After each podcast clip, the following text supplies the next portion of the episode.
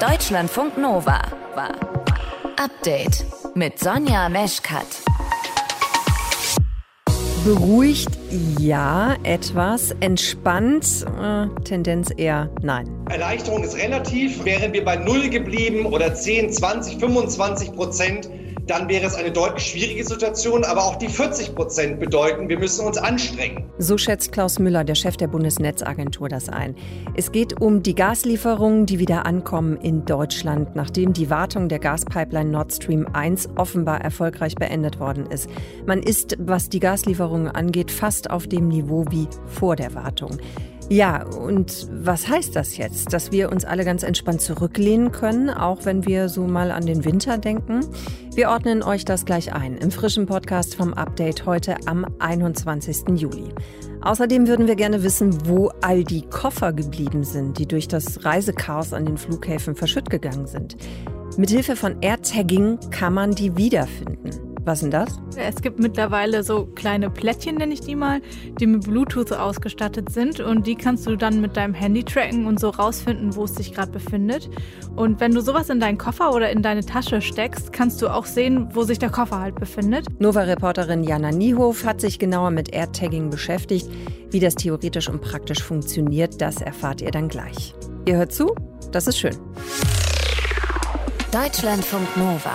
Es läuft wieder das Gas aus Russland, nachdem die Pipeline Nord Stream 1 zehn Tage lang gewartet worden ist und nicht wirklich klar war, ob die Gaslieferungen nach Deutschland danach weitergehen. Heute dann Aufatmen. Die Auslastung liegt wohl bei rund 40 Prozent, also ungefähr so hoch wie vor der Wartung. Bundeswirtschaftsminister Robert Habeck hat in einem Statement heute Nachmittag klare Worte in Richtung Russland gewählt. In der Tat nutzt Russland seine große Macht, eine zu große Macht, die wir Russland gegeben haben, um Europa und Deutschland zu erpressen und erweist sich jeden Tag als unsicherer Kantonist bei der Energieversorgung in Europa. Was bedeuten diese Entwicklungen heute für die aktuelle Gaskrise? Das kann uns Jörg Münchenberg einschätzen aus unserem Hauptstadtstudio. Jörg, das Gas aus Russland fließt wieder. Können wir uns jetzt alle ganz entspannt zurücklehnen? Hm, naja, schön wäre es, aber ich glaube, mit dem entspannt zurücklehnen ist das nichts, weil ja niemand weiß, wie lange dieses Gas jetzt fließen wird. Du hast es gesagt, jetzt liegen wir wieder bei 40 Prozent. Das ist quasi wie vor der Wartung. Da waren es ja auch schon 40 Prozent von Nord Stream 1. Man muss aber sagen, faktisch wären eigentlich 100 Prozent möglich. Russland liefert das aber nicht mit Verweis auf eine fehlende Turbine, von der ja keiner weiß, wo sie sich mhm. gerade befindet. Aber die Bundesregierung sagt ja, das ist auch nur eben vorgeschoben, weil diese Turbine auch aus dem Herbst zum Einsatz kommen sollte. Also mit anderen Worten, und das klang ja eben auch gerade schon im Ton an von Robert Habeck, also man traut Russland nicht über den Weg, sagt, das ein unsicherer Kantonist, aber man muss sagen, Kurzfristig helfen diese 40 Prozent an der Börse, ist der Gaspreis deutlich gesunken auf jetzt rund 150 Euro pro Megawattstunde. Gestern waren es noch über 160. Aber es ist eben nur eine Momentaufnahme. Mhm. Wir haben ja eben Robert Habeck schon gehört, also diese eindeutige Aussage in Richtung Russland, Stichwort Erpressung. Wie hat er sich denn sonst heute noch geäußert in diesem Statement? Naja, also die Bundesregierung geht jetzt schon noch einen Schritt weiter. Es gibt ein neues Energiesicherungspaket, um Gas zu sparen für den Herbst und Winter.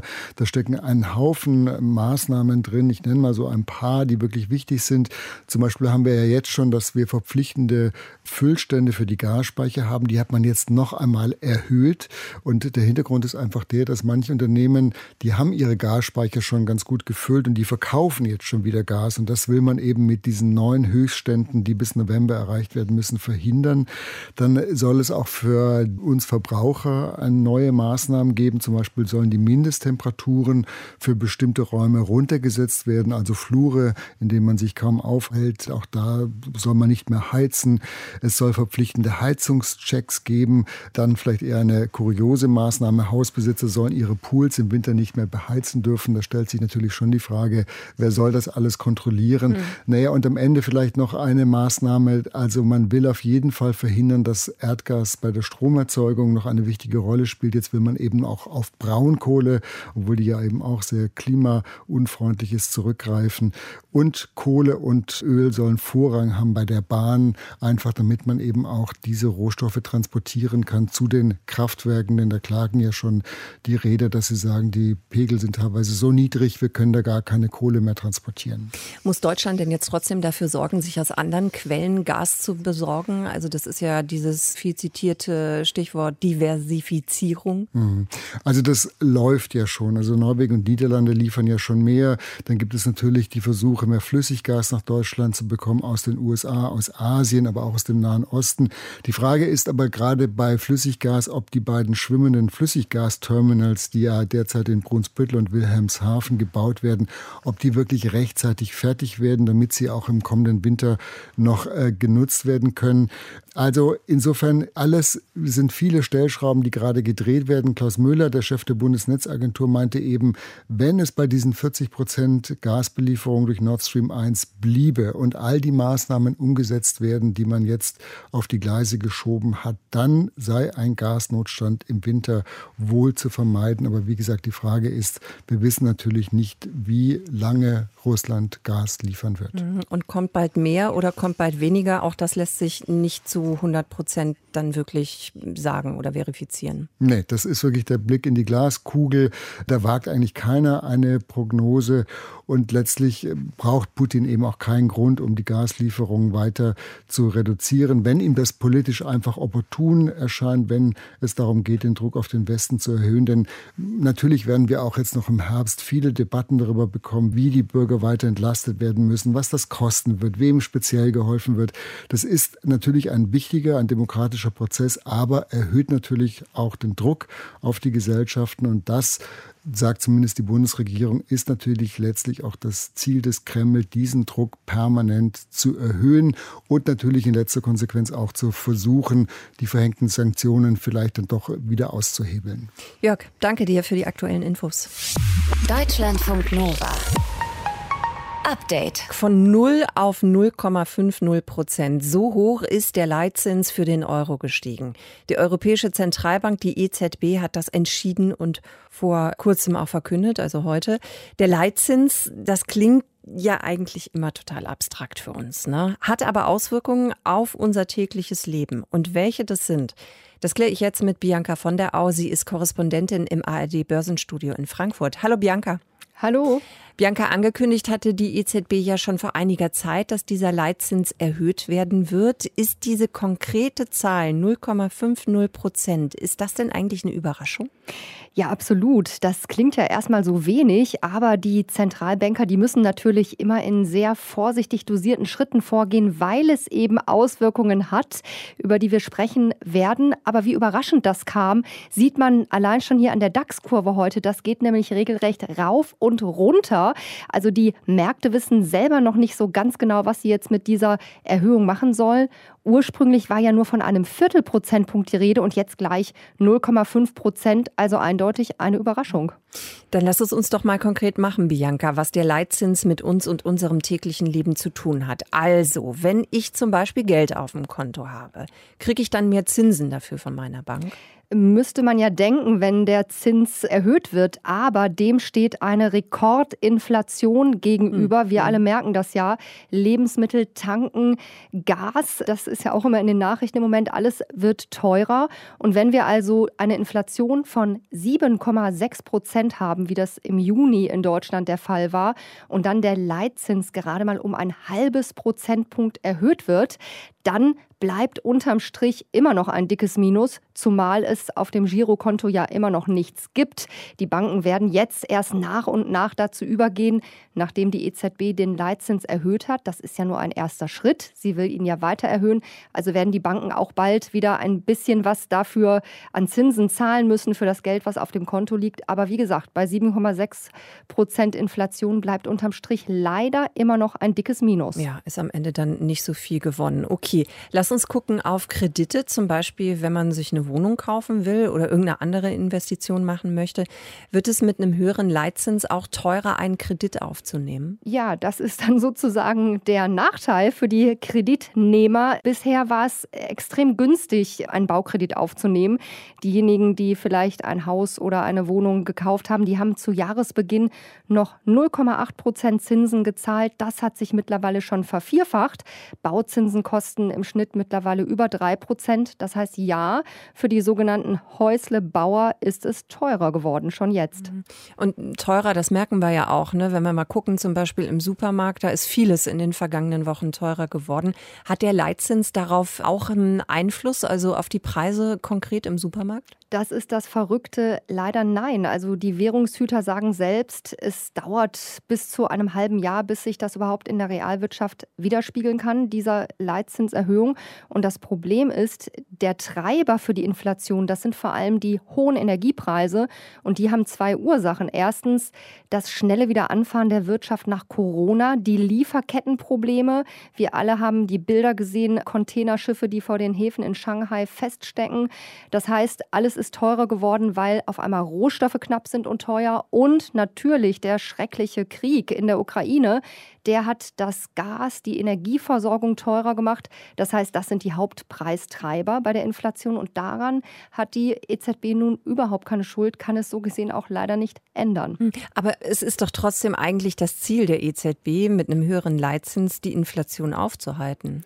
Ganz genau, das ist deren Auftrag. Der Leitzins soll eigentlich bei 2% liegen und die Rechnung ist jetzt so, dass sie sagen, durch dieses Signal machen wir deutlich, wir sehen die hohe Inflation und wir halten dem etwas entgegen, die steigenden Zinsen, weil wir dadurch im Prinzip Geld aus dem System nehmen. Wenn Kredite teurer werden, werden weniger Kredite aufgenommen, mhm. somit auch weniger Geld im Umlauf. Und das ist so die langfristige Idee zu sagen, wir wollen damit sozusagen das System entlasten. Und das ist die Hoffnung, dass sich eben auch die Verbraucher in ihren Köpfen nicht darauf einstellen, dass die Inflation immer höher wird. Also ein sehr sensibles System, wo an einem kleinen Stellschraubchen gerade gedreht wurde, in der Hoffnung, dass es eine langfristige Auswirkung hat. Dann schauen wir mal, ob das am Ende auch wirklich funktioniert. Die EZB erhöht den Leitzins deutlich auf 0,50 Prozent. Welche Auswirkungen das konkret auf unser alltägliches Leben hat, hat euch Bianca von der Au erklärt. Danke dir. Sehr gerne. Deutschlandfunk Nova. Update. Ihr habt's mitbekommen, ne? An den Flughäfen in Deutschland totales Chaos im Moment. Ja, zu wenig Personal in der Luft und auch am Boden. Und deswegen werden eben Flüge gestrichen. Es kommt zu ganz, ganz langen Wartezeiten an den Sicherheitschecks und es verschwinden Koffer. Die werden dann entweder nachgeliefert oder sind einfach komplett weg. Das ist natürlich ärgerlich, denn im Koffer ist ja vielleicht irgendwas drin, was ihr wahnsinnig gerne anzieht, so ein Lieblingsding oder irgendwie Sachen, die emotional wertvoll dann eben sind. Allein am Flughafen Frankfurt Frankfurt bleiben jeden Tag rund 5000 Koffer von Lufthansa-Kundinnen und Kunden liegen. Wahnsinn eigentlich. Deswegen wird Gepäck-Tracking immer beliebter. Jana Niehof aus dem Deutschlandfunk Nova-Team. Wie funktioniert dieses Tracking? Ja, eigentlich ziemlich simpel. Es gibt mittlerweile so kleine Plättchen, nenne ich die mal, die mit Bluetooth ausgestattet sind und die kannst du dann mit deinem Handy tracken und so rausfinden, wo es sich gerade befindet. Und wenn du sowas in deinen Koffer oder in deine Tasche steckst, kannst du auch sehen, wo sich der Koffer halt befindet. Und solche Produkte gibt es mittlerweile von Apple und auch von anderen Herstellern wie Tile oder Samsung, die dann mit Android kompatibel sind. Aber muss der Koffer dann immer in meiner Nähe sein, damit sich mein Handy verbinden kann? Das muss ja irgendwie funktionieren, oder? Ja, nee, beim AirTag von Apple ist das zum Beispiel so, dass der sich per Bluetooth mit allen anderen Apple-Geräten in der Umgebung verbinden kann durch das Wo ist-Netzwerk von Apple. Mhm. Das bedeutet, dass mir durch andere iPhones mitgeteilt wird, wo sich mein AirTag und damit auch mein Koffer befindet, wenn ich gerade zu weit weg bin, um selbst eine Bluetooth-Verbindung aufzubauen. Okay, das heißt, es muss aber auf jeden Fall ein iPhone in der Nähe sein und Bluetooth anhaben. Ja, genau. Wenn der Koffer dann irgendwie ins Meer gefallen ist oder irgendwo ja. am Ende der Welt steht, dann klappt es natürlich nicht. Aber bei so Flughäfen oder bei belebten Städten oder so, da ist das natürlich was anderes. Da ist die Chance relativ hoch, dass irgendwann mal jemand mit einem iPhone da vorbeispaziert. Okay, und wie genau sind solche Dinger dann? Ja, ziemlich genau. Das sagt zumindest Sebastian Treppisch. Er ist Redakteur bei Mac I. Also ganz exakt ist es nicht. Allerdings erkennt das iPhone schon auch, ob das Signal jetzt stärker oder schwächer ist. Und man bekommt dann eigentlich auch eine Adresse gesagt und relativ genau, wo sich das äh, Produkt aufhält. Also man kann schlecht dann auch nachgucken, wenn man jetzt in einem Haus ist, meinetwegen in welchem Stockwerk das sein könnte, äh, wenn man jetzt nicht selbst in der Nähe ist. Ähm, so genau geht's dann doch nicht, aber im Prinzip ist es schon ganz gut. Also du kannst dann zumindest sehen, ob dein Koffer auch wirklich im Flugzeug ist, in dem du auch sitzt. Mhm. Und du kannst auch sehen, wie er am Ziel dann wieder aus dem Flugzeug rausgeladen wird und kannst dann halt auch einschätzen, wie lange du ungefähr an der Gepäckausgabe warten musst. Genauso kannst du auch sehen, dass dein Koffer vielleicht in einem ganz anderen Land ist. Hoffen wir es nicht, aber passiert ja manchmal. Mhm. Außer natürlich, du bewegst dich dann selber wieder dahin und kannst dein eigenes iPhone wieder mit dem AirTag verbinden. Und das spuckt dann natürlich auch genauere Daten aus. Aber wenn sich das mit jedem iPhone Smartphone verbinden kann, wie ist das dann datenschutztechnisch? Bekommt dann jeder, der an meinem AirTag vorbeigeht, eine Benachrichtigung, dass das meiner ist? Nee, das läuft alles komplett verschlüsselt ab, hat mir Sebastian Treppisch erklärt. Also die ganze Kommunikation zwischen den Geräten und dem Netzwerk läuft verschlüsselt. Selbst Apple weiß nicht genau, wo sich äh, ein AirTag befindet. Und ich als AirTag-Besitzer weiß nicht, wessen iPhone die Position in das Netzwerk geschrieben hat. Und andererseits weiß auch der iPhone-Besitzer nicht, dass sein iPhone da die AirTag-Position äh, hochgeladen hat. Also das ist in der Tat recht geschickt umgesetzt. Also niemand kann deinen AirTag sehen. So, Jana, das ist jetzt so die Theorie, ne? Mhm. Klingt ja auch alles mhm. spitzenmäßig. Man denkt so, wow, warum habe ich das nicht schon längst gemacht? So viele Probleme hätte ich gar nicht gehabt. Aber funktioniert es jetzt auch wirklich? Angeblich soll es funktionieren. Es gibt schon Tweets, die viral gegangen sind von Leuten, die durch den AirTag ihre Koffer in vollen Hallen mit bergeweise Gepäck dann wiedergefunden haben. Und einem britischen Ehepaar soll es wirklich gelungen sein, das verloren geglaubte Gepäckstück in einer fremden Privatwohnung in London zu orten. Und daraufhin haben die die Polizei gerufen und das Gepäck dann halt wiederbekommen. Aber sag mal, diese AirTags könnte man jetzt auch problemlos jemandem in die Hosentasche stecken zum Beispiel und den dann die ganze Zeit orten. Das wäre ja schon so ein bisschen Stalking, oder? Jein, da haben die Macher tatsächlich auch ein bisschen dran gedacht und ein sehr nerviges, aber nötiges Piepen eingebaut. Der AirTag piepst dann, wenn er sich acht Stunden nicht mehr mit deinem iPhone verbunden hat, sagt Sebastian Treppisch. Deshalb hat Apple Schutzmechanismen integriert, die das zumindest etwas unattraktiver machen sollen, nämlich dass dann nach einer Zeit, wenn das AirTag nicht mehr mit dem Besitzer-iPhone verbunden ist, dass dann das AirTag Piepstöne von sich gibt, äh, wenn es bewegt wird oder auch dann Alarm auf einem anderen iPhone dann ausgibt. Ja, erstmal ganz smart, aber das bedeutet auch, dass dein AirTag piepst, wenn zum Beispiel dein Koffer geklaut wird und der Dieb rennt dann weg und wird dann schön gewarnt. Hm. Immer mehr Koffer werden mit AirTags ausgestattet. Das sind Bluetooth-Sender, die sich mit dem Apple-Netzwerk Wo ist verbinden und so können dann eben die BesitzerInnen sehen, wo der Koffer abgeblieben ist. Kann hilfreich sein, pieps aber eben auch dann, wenn er sich nicht länger verbunden hat. Infos dazu von unserer Nova-Reporterin Jana Niehof. Deutschlandfunk Nova. Update. Hegering zieht einfach mal ab und der ist wieder knapp, weil schon wieder Alex Popp dran ist. Diesmal mit dem Kopf. Der Eckball kommt rein, Kopfballchance und Tor! Kopfball, Tor! Tor für Deutschland! Der Stand der Dinge vor dem Spiel gegen Österreich. Mit dem Begriff Sommermärchen muss man vielleicht noch ein bisschen vorsichtig sein. Die deutsche Frauenmannschaft steht ja bisher erst im Viertelfinale. Trotzdem ist eines schon mal klar. Dass sie so weit gekommen sind, das liegt in erster Linie an der unglaublichen Kopfballstärke der Frauen. Ich würde sagen, es läuft. Das mit dem Kopf habe ich zum Glück nicht verlernt. Und das gilt nicht zuletzt für die Kapitänin Alexandra Popp. Also ich glaube, da brauchen wir uns keine Sorgen machen um unsere Kopfballstärke. Definitiv nicht. Neunmal hat das Team bis zum Einzug ins Viertelfinale getroffen und fünf Tore, also mehr als die Hälfte, gingen nicht mit dem Fuß unter die Latte, sondern mit dem Kopf. Ob das jetzt allerdings eine gute Nachricht ist, naja, das ist Ansichtssache, denn auf der einen Seite gibt es natürlich Fußballästheten, denen das Herz aufgeht, wenn eine Ecke sauber reingeflankt wird und die Stürmerin oder der Stürmer den Ball dann mit einem 1A-Kopfball versenkt. Auf der anderen Seite aber wird seit einiger Zeit über die Langzeitschäden dieser harten Stöße gegen die Schädeldecke diskutiert. Naja, da muss man sich überlegen, was passiert bei einem Kopfball sagt Max Jakob Ost. Er ist Sportjournalist und Macher des Podcasts Rasenfunk.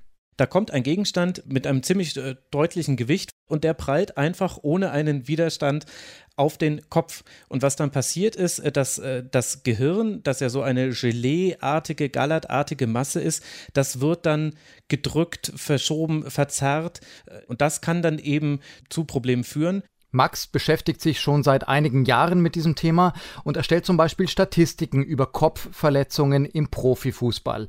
Und er meint, dass gerade in Großbritannien, also da, wo die EM jetzt stattfindet, die Leute schon deutlich sensibler damit umgehen. Es gibt eine Studie mit 8000 schottischen Fußballspielern. Da wurde eben erstmals die Auswirkung von Kopfbällen auf äh, gewisse Erkrankungen wie eben Demenz und Alzheimer untersucht. Und da hat man auch festgestellt, dass äh, Profisportler, Profifußballer und äh, Fußballer generell, dass die unter einem erhöhten Risiko daran leiden, an Demenz und Alzheimer zu erkranken. Das war so im dreifachen, vierfachen Bereich verglichen zur Normalbevölkerung. Ob nun allerdings gerade die Kopfbälle für dieses höhere Krankheitsrisiko verantwortlich sind, das konnte bisher noch niemand endgültig nachweisen. Trotzdem hatte allein schon der Verdacht Folgen, und zwar ganz explizit für den Jugendfußball. In den USA und auch in England ist es äh, bis zum Alter von zwölf Jahren sogar verboten, im Training Kopfbälle ausführen zu lassen. Der Deutsche Fußballbund hat das Thema Kopfballverbot für Jugendliche ebenfalls diskutiert und sogar der Wissenschaftliche Dienst des Bundestages hat sich damit beschäftigt. Bisher allerdings ohne weitere Folgen. Und bei den Erwachsenen fordert im Moment auch niemand ernsthaft eine Regeländerung. Die Diskussion wird allerdings weitergehen, solange Neurologen vor möglichen Spätfolgen warnen. Und Max könnte sich schon vorstellen, dass der Kopfball vielleicht unter Umständen irgendwann mal aus dem Fußballreglement verbannt wird, wenn auch nicht komplett. Kopfbälle im Strafraum, die würde ich jetzt mal ausklammern, weil man kann schwer gegen ein spektakuläres Kopfballtor argumentieren, als jemand, der Fußball gerne hat. Aber im Mittelfeld, nach einem langen Pass, da kann er eigentlich auf viele Kopfbälle verzichten. Ich könnte mir sogar vorstellen, dass der Fußball attraktiver wird. Denn zum Beispiel diese Kopfballduelle zwischen den 16ern nach einem langen Ball vom Verteidiger oder nach einem langen Abschlag vom Torhüter, also mir persönlich geben die mir auch als Fußballästhet eigentlich nichts. Und wer weiß, vielleicht wäre das sogar im Sinne der deutschen Fußballfrauen. Die brauchen ihren Kopf nämlich auch noch für andere Dinge. Die Stürmerin Tabea Wasmut zum Beispiel schreibt an ihrer Doktorarbeit, wenn sie nicht gerade auf dem Platz steht. Es geht um Trainingsmethoden für Schlaganfallpatienten.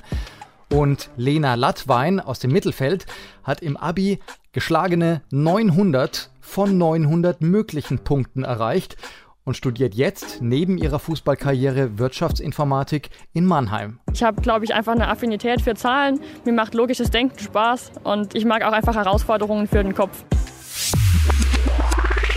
Deutschlandfunk Nova. Update. Immer Montag bis Freitag auf deutschlandfunknova.de und überall, wo es Podcasts gibt. Deutschlandfunk Nova.